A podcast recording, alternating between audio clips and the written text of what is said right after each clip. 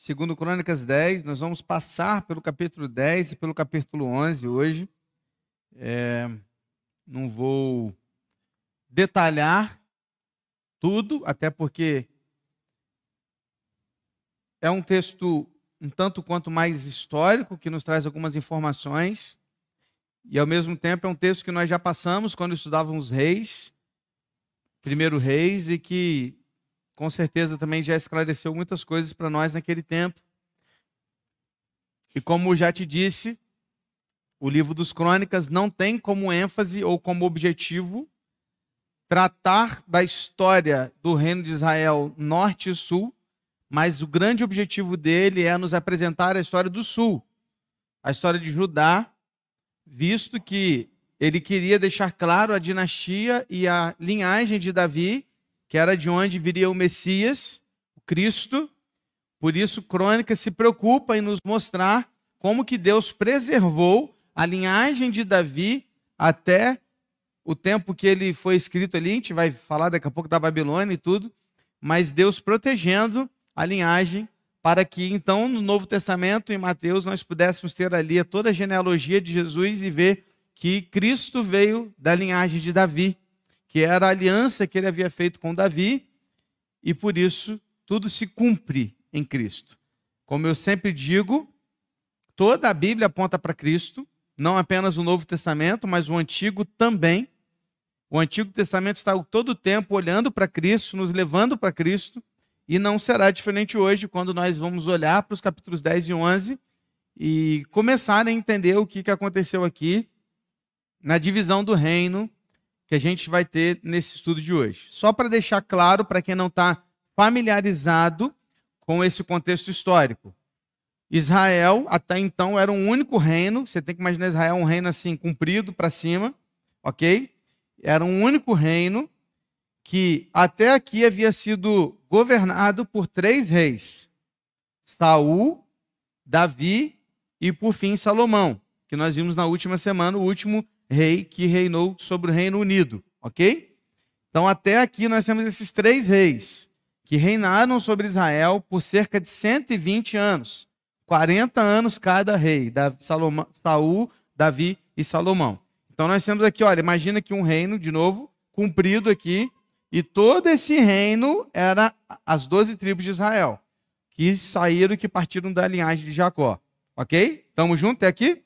Então, nesse momento da história, no capítulo 10 de 2 Crônicas para frente, é como se nós tivéssemos dividido Crônicas em três etapas.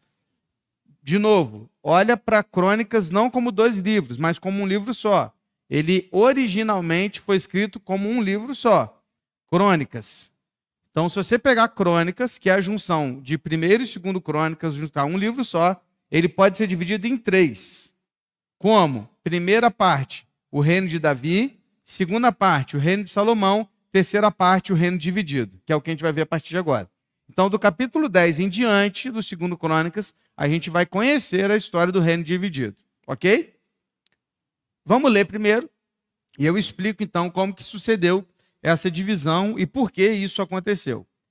Segundo Crônicas 10, quero ler com vocês os versículos de 1 a 11, que diz assim: Roboão foi a Siquém, porque todo Israel se havia reunido ali para, faz, para o fazer rei. Jeroboão, filho de Nebate, que ainda estava no Egito, para onde havia fugido da presença do rei Salomão, ouviu isso e voltou do Egito. Mandaram chamá-lo, e ele veio com todo Israel a Roboão para dizer: O seu pai, Salomão, nos impôs um pesado jugo. Alivie a dura servidão do seu pai e o pesado jugo que ele nos impôs, e nós o serviremos. Roboão respondeu: Voltem daqui a três dias. E o povo se foi. O rei Roboão foi pedir conselhos aos anciãos, que haviam estado na presença de Salomão, seu pai, quando este ainda vivia. E disse: Como vocês me aconselham a responder este povo? E eles disseram: Se o Senhor for bom com este povo e lhes agradar, ele e lhes falar boas palavras, eles se farão seus servos para sempre. Mas Roboão desprezou o conselho dos anciãos que tinham dado e foi pedir conselhos aos jovens que haviam crescido com ele e o serviam. E ele perguntou: O que vocês me aconselham? O que devo responder a este povo que me pediu para aliviar o jugo que meu pai lhes impôs? E os jovens, que haviam crescido com ele, responderam: Diga o seguinte ao povo que se queixa do pesado jugo que seu pai lhes impôs e que pede para que, não, para que seja aliviado. Diga-lhe o seguinte: o meu dedo mínimo é o mais é mais grosso do que a cintura do meu pai. Assim que se meu pai lhes impôs um jugo pesado, eu o tornarei ainda mais pesado. Meu pai castigou vocês com açoites. Eu vou castigá-los com escorpiões. Dá uma parada aqui. Então vamos lá. Reino Unido, linhagem de Davi. Davi, um rei, Salomão, filho do rei Davi, reinou por 40 anos. Salomão morreu. Filho de Salomão chama Roboão. Estamos juntos? O Roboão, filho de Salomão, ainda com o Reino Unido, vai se reunir com, com todo o povo, como todo rei fazia no seu início de reinado. Só que nesse momento volta Jeroboão. Jeroboão era aquele líder que se tornou o reino do norte. Nós não vamos falar dele hoje, não falaremos também em crônicas. Mas ele volta e lidera com o seu povo o seguinte: ele chega em Roboão e fala o seguinte: olha, Roboão, tá muito difícil para gente. Tem muito imposto. O leão tá arrebentando a gente, né? O imposto de renda tá complicado. Então tá, tá difícil, tá pesado. Tá difícil a gente sustentar a nossa vida da forma como tá. O seu pai, Salomão, impôs sobre nós muitos impostos, muitas cobranças. Por que, que ele fez isso, gente? Porque Salomão tinha um reino muito grande, com muitas regalias. Ele tinha um palácio gigante, gigante, com mil mulheres para sustentar. Então Salomão ele cobrava muito do povo. E aí eles pediram: diminui os impostos. Se você diminuir a carga que está sobre nós, cara, nós vamos te servir. Nós estamos juntos, cara. Robão pediu três dias para respondê-los. Inicialmente, parece até sábio, né? Da parte dele. Olha, vamos fazer o seguinte: daqui a três dias a gente se encontra. Vou, bate, vou, vou pensar. Vou bater um papo com algumas pessoas, vou pensar. Voltou para o seu palácio. Primeiro, ele procurou os anciãos. Chamou os anciãos que tinham experiência, vida com Salomão, por isso aprenderam com Salomão muito da sua sabedoria juntou os anciãos, os anciãos, os anciãos disseram para Robão: Robão, cara, diminui o imposto, diminui o jugo. Se você diminuir a carga e fizer o bem para eles, cara, esse povo vai comer na sua mão. Esse povo vai te servir onde você for. Diminui agora que depois tudo que você fizer eles vão estar contigo. Faz isso, cara. Não satisfeito com aquela com aquele conselho, foi aos seus amigos que tinham a mesma idade que ele que cresceram juntos, batendo bola, né? Brincando lá no campinho, jogando bola, brincando de espadinha. E cresceram juntos, era molecada. Jovens agora foram chegar lá e conversar. Falei, e o que, que vocês me digam? O que, que eu faço? A juventude virou para ele e falou o seguinte, cara, tu é o rei agora, cara. Tu é o rei, meu irmão. Parte para cima deles, cara. Você vai usar o seguinte discurso: o meu dedo mindinho, ele é mais grosso que a cintura do meu pai eu vou arrebentar com vocês. Se meu pai fez com vocês com açoites, eu vou colocar escorpiões para que acabem com vocês. Vocês vão me respeitar, porque eu vou arrebentar com vocês. Faça isso. Roboão tinha dois conselhos totalmente opostos. Primeiro, dê o que eles querem e depois eles vão comer na sua mão. Ou seja, eles vão te seguir por onde você for arrebenta com eles e escravize-os ainda mais. Dois conselhos. Adivinha qual que ele ouviu? Ah, se você adivinhar, se você adivinhar, vou deixar você sair hoje ali pela, pela porta e passar pelo estacionamento, pisar pela primeira vez ali. Claro que ele ouviu os jovens. Imaturo quanto como era, tolo como era, ele não deu ouvido aos anciãos. O que, que ele faz então? Agora eu não vou ler o texto, vou te contar. Ele volta para a reunião três dias depois, chama a galera, todo mundo né, esperando a resposta, e ele dá a resposta que os jovens deram. Da mesma forma, ele fala com eles: Ó, oh, é isso, é isso, isso, a partir de agora eu vou arrebentar com vocês. Aquele povo se rebela. Jeroboão, Jeroboão, que já havia. É, é porque a gente tem que ler crônicas com reis. Se você não estudou reis com a gente, você não vai pegar esses detalhes. Mas quem estudou reis com a gente, eu sei que está tudo fresco na mente de vocês. Vocês não estão, né? Está até rindo aí para mim, ó. Porque eu sei que vocês lembram de tudo. E você vai lembrar que Jeroboão foi escolhido por Deus para ser uma oposição já nessa situação. Então Jeroboão, ele volta e ele agora é um líder que vai se opor a Roboão. Então nós temos agora dois líderes, Roboão e Jeroboão, que entram em conflito. Só que fazer assim é melhor. Jeroboão do norte, Roboão do sul. Só que Roboão, ele subiu ao norte para dar essa notícia. Ele foi a Siquém, que era uma cidade ao norte, em Manassés. Ele não estava em Jerusalém, que era a capital de, de Judá. Então, quando ele sobe aqui, as tribos aqui de cima, eles se revoltam, se rebelam contra ele e começam a partir para cima dele. Roboão tem que bater em retirada e voltar para Jerusalém, que era sua, o seu quartel-general. Ele volta para aqui, para o sul, e o reino do norte se separa. Então, o que, que eles fazem agora? Eles têm uma ruptura. O reino do sul, que vai passar a ser composto pela grande tribo de Judá, daí vai ter o seu nome agora de Judá, que era a grande tribo, metade tribo de Benjamim e parte de Simeão.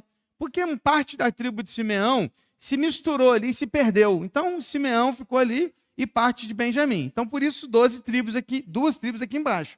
Mas a grande tribo é Judá. Ok? E as dez tribos para cima continuam com o nome de Israel. Então, agora, nesse terreno que você lembra aqui, ó, comprido assim, você tem uma divisão em que aqui para baixo é Judá e daqui para cima é Israel. Estamos juntos? Crônicas, que é o texto que a gente está lendo, não tem o objetivo de falar sobre o reino norte, só o reino sul. Beleza? Estamos juntos? Quer saber do reino norte? Volta lá no Spotify, no YouTube, ano passado, 2022, rei, é, série Checkmate, e você vai encontrar todos os detalhes do reino do norte. Estamos juntos até aqui, gente? Beleza? Então, por isso, agora a gente tem uma, uma disputa. Só para a gente fechar aqui essa questão da divisão. Reino do Sul passa a ter Jerusalém como capital e Reino do Norte passa a ter Samaria como capital. Daí toda aquela briga de quando você lê Novo Testamento, você vê falando do samaritano, não tem essa briga? O samaritano não vale nada e tal, né? Aquela briga da mulher samaritana lá no poço e tal. O samaritano e o judeu não se bate. Por que não se bate?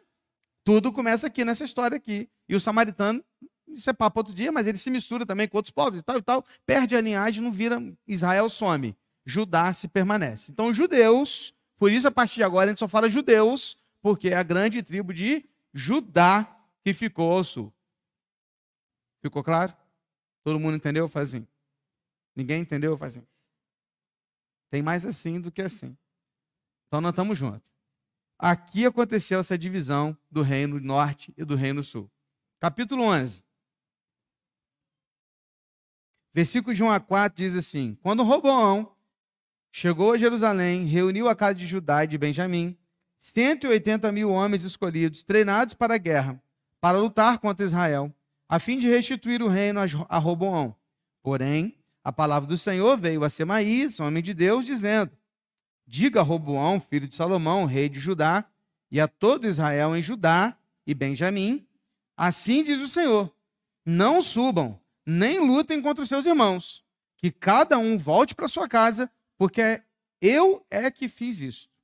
E eles obedeceram à palavra do Senhor e desistiram de atacar Jeroboão. Para um pouquinho. Entra em cena um profeta chamado Semaías. O profeta Semaías foi conduzido por Deus para dar uma palavra ao povo, em especial ao povo do sul, povo de Judá.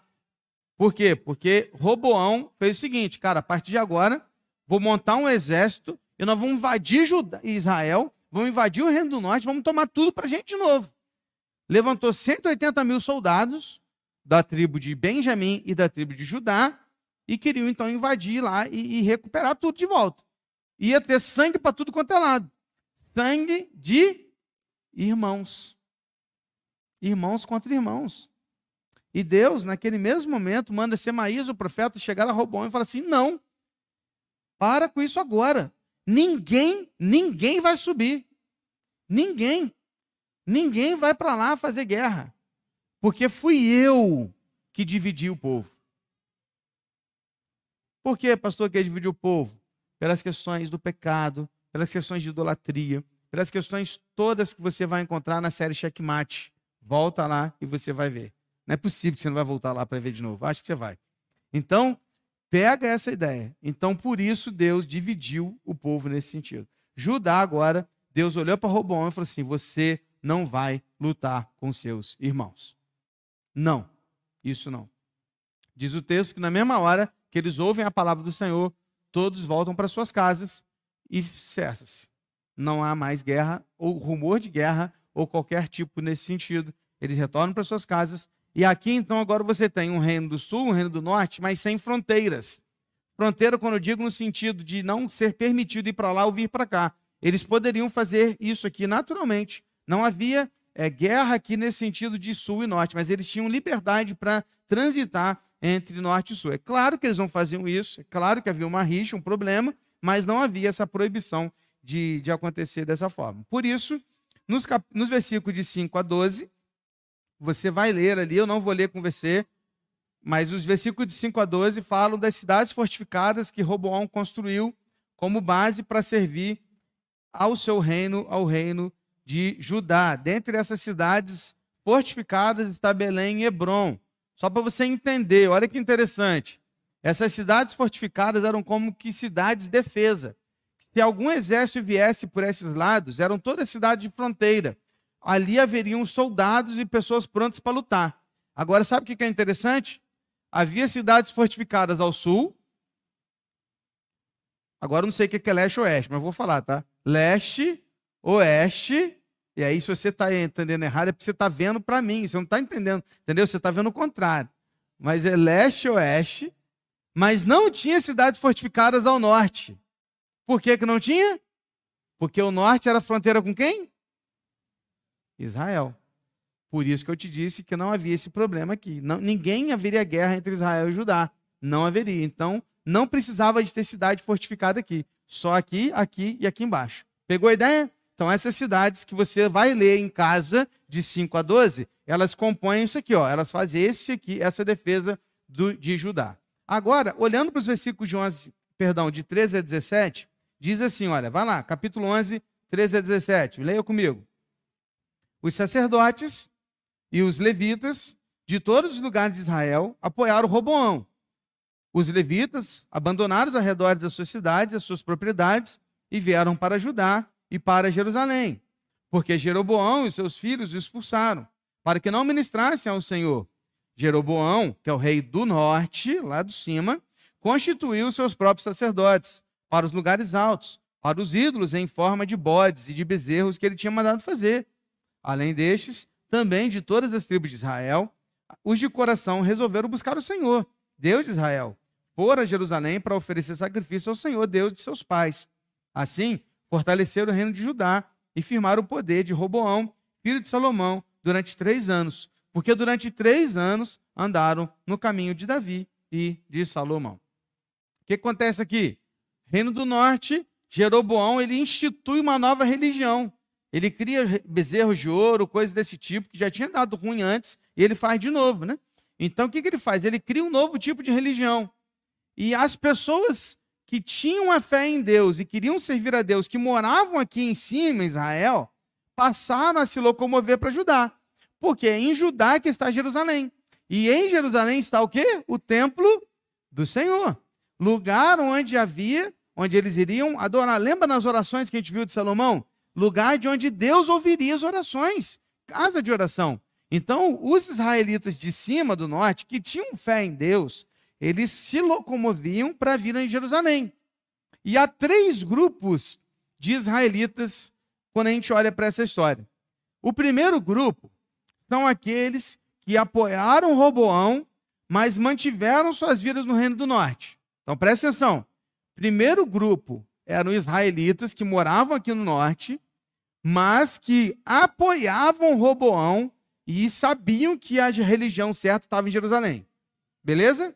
Então, o primeiro grupo está aqui, mas apoia o pessoal aqui de baixo. Eles continuam ali.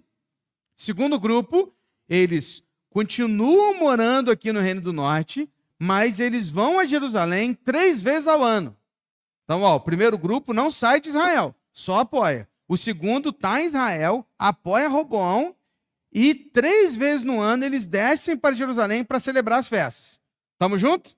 Esse é o segundo grupo. E há um terceiro grupo, que são quem? São aqueles que moravam em Israel, mas deixaram suas casas, deixaram suas terras, deixaram suas heranças e desceram para morar em Judá, porque tinham certeza que o lugar deles não era Israel, porque Israel tinha uma nova religião que não adorava o Deus vivo e eles queriam adorar o Deus vivo. Então eles abandonam toda a sua vida lá em cima e vão morar em Judá. Roboão abre as portas e eles passam a morar em Judá. Estamos juntos? Cara, é muito legal olhar para isso, sabe por quê? Porque esses três grupos, é muito legal a gente identificar os crentes de hoje. Percebe que é mesmo, tem muito parecido? Olha só, tem um grupo que se diz crente. Dizem amar Jesus, mas não deixam suas práticas pecaminosas, não abrem mão dos seus desejos e vidas por amor a Cristo, continuam vivendo do mesmo jeito e sequer vão à igreja.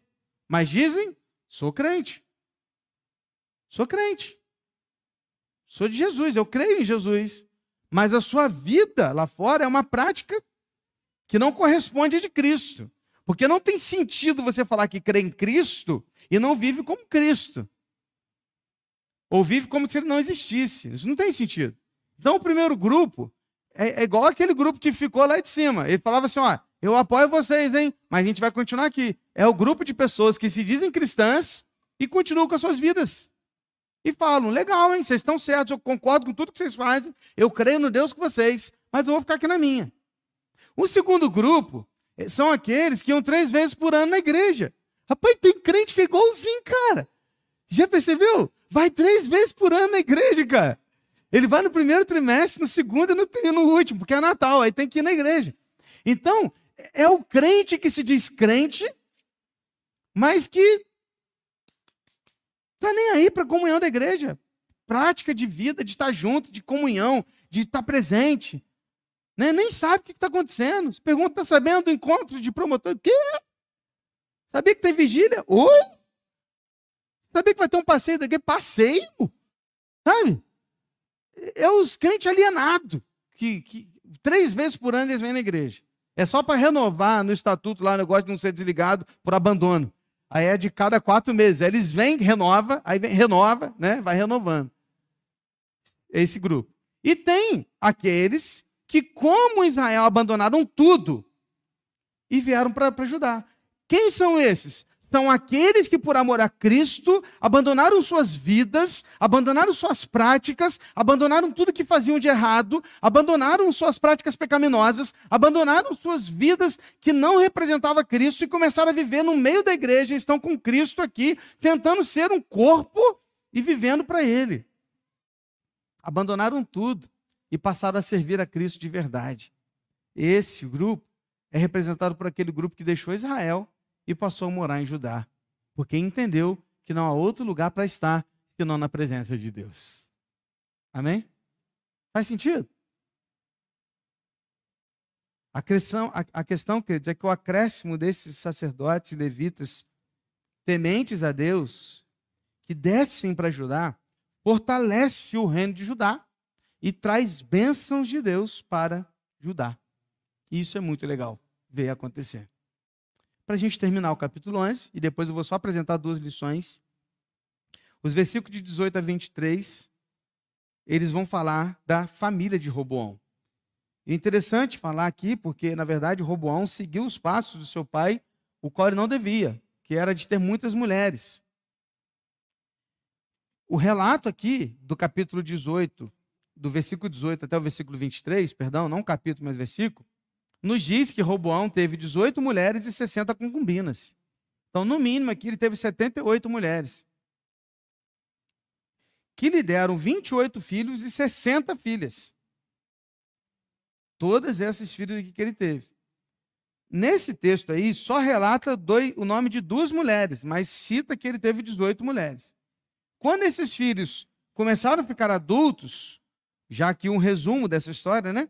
Roboão designa para alguns cargos importantes os seus filhos adultos.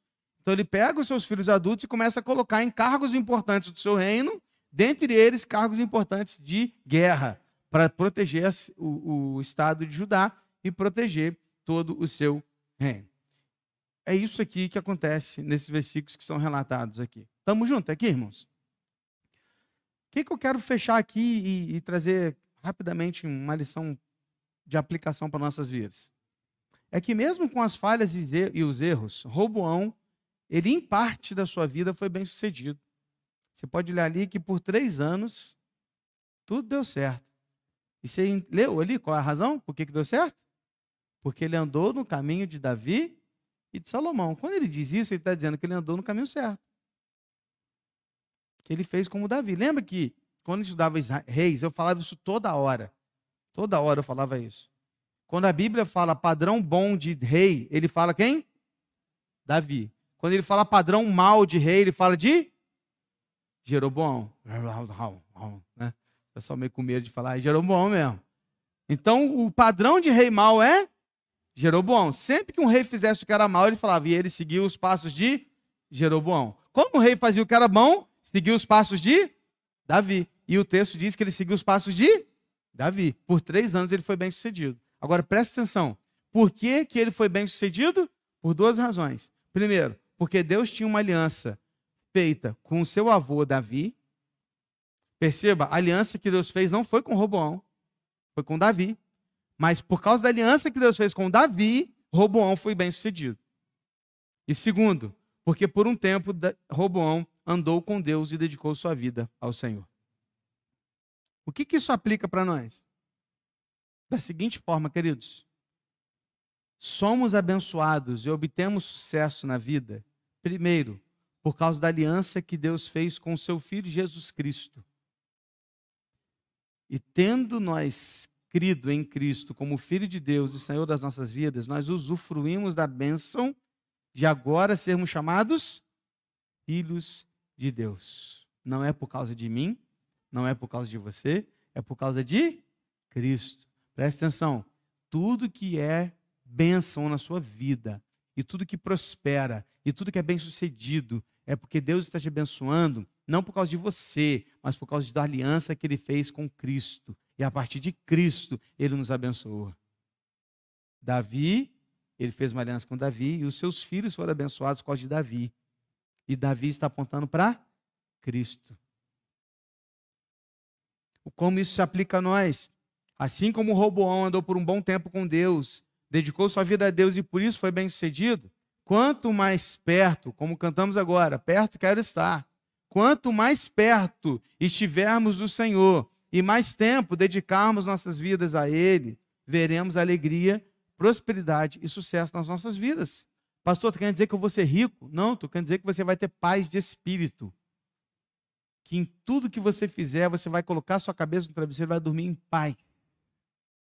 Você vai ser bem sucedido no sentido de olhar para sua família, vai ser bem sucedido no sentido de saber que o que você está fazendo, você está fazendo bem feito para a glória de Deus, uma pessoa de boa fé, e não alguém de mau caráter, mas alguém que está imitando Cristo.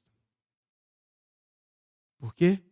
Porque quando eu passo a obedecê-lo e dedicar minha vida a Ele, eu passo a ser bem sucedido, porque eu recebo das bênçãos do Senhor daquilo que Ele disse: olha, se você fizer isso, eu vou te dar isso. Amém? percebe que dois capítulos que não têm um, um propósito é, claro, assim que eu vou dizer, de falar do Messias, mas ao mesmo tempo está apontando para Cristo. Porque enquanto nós olhamos para o texto, nós podemos ver que toda essa história está olhando para o Senhor Jesus Cristo, nosso Senhor e Salvador. Porque toda a Bíblia aponta para Cristo. Vamos orar. Deus, Pai querido, Pai amado, muito obrigado, Senhor, por esse dia, obrigado por esse, por esse momento tão especial de podermos aqui, Deus, adorá-lo, louvá-lo, cultuá-lo e, acima de tudo, também receber do Senhor essa palavra que nos confronta que nos faz pensar e refletir. Que não se trata daquilo que eu penso, mas daquilo que a Bíblia diz. e que em todo tempo está me levando a perceber que aquilo que eu recebo de bênção não é porque sou bom ou porque mereço, mas é porque Cristo habita em mim e a partir de Cristo Deus me abençoa. Pai, obrigado por isso. Obrigado porque se fosse por nós, nós só receberíamos ais. Porque nós não temos nada de bom para oferecer para o Senhor.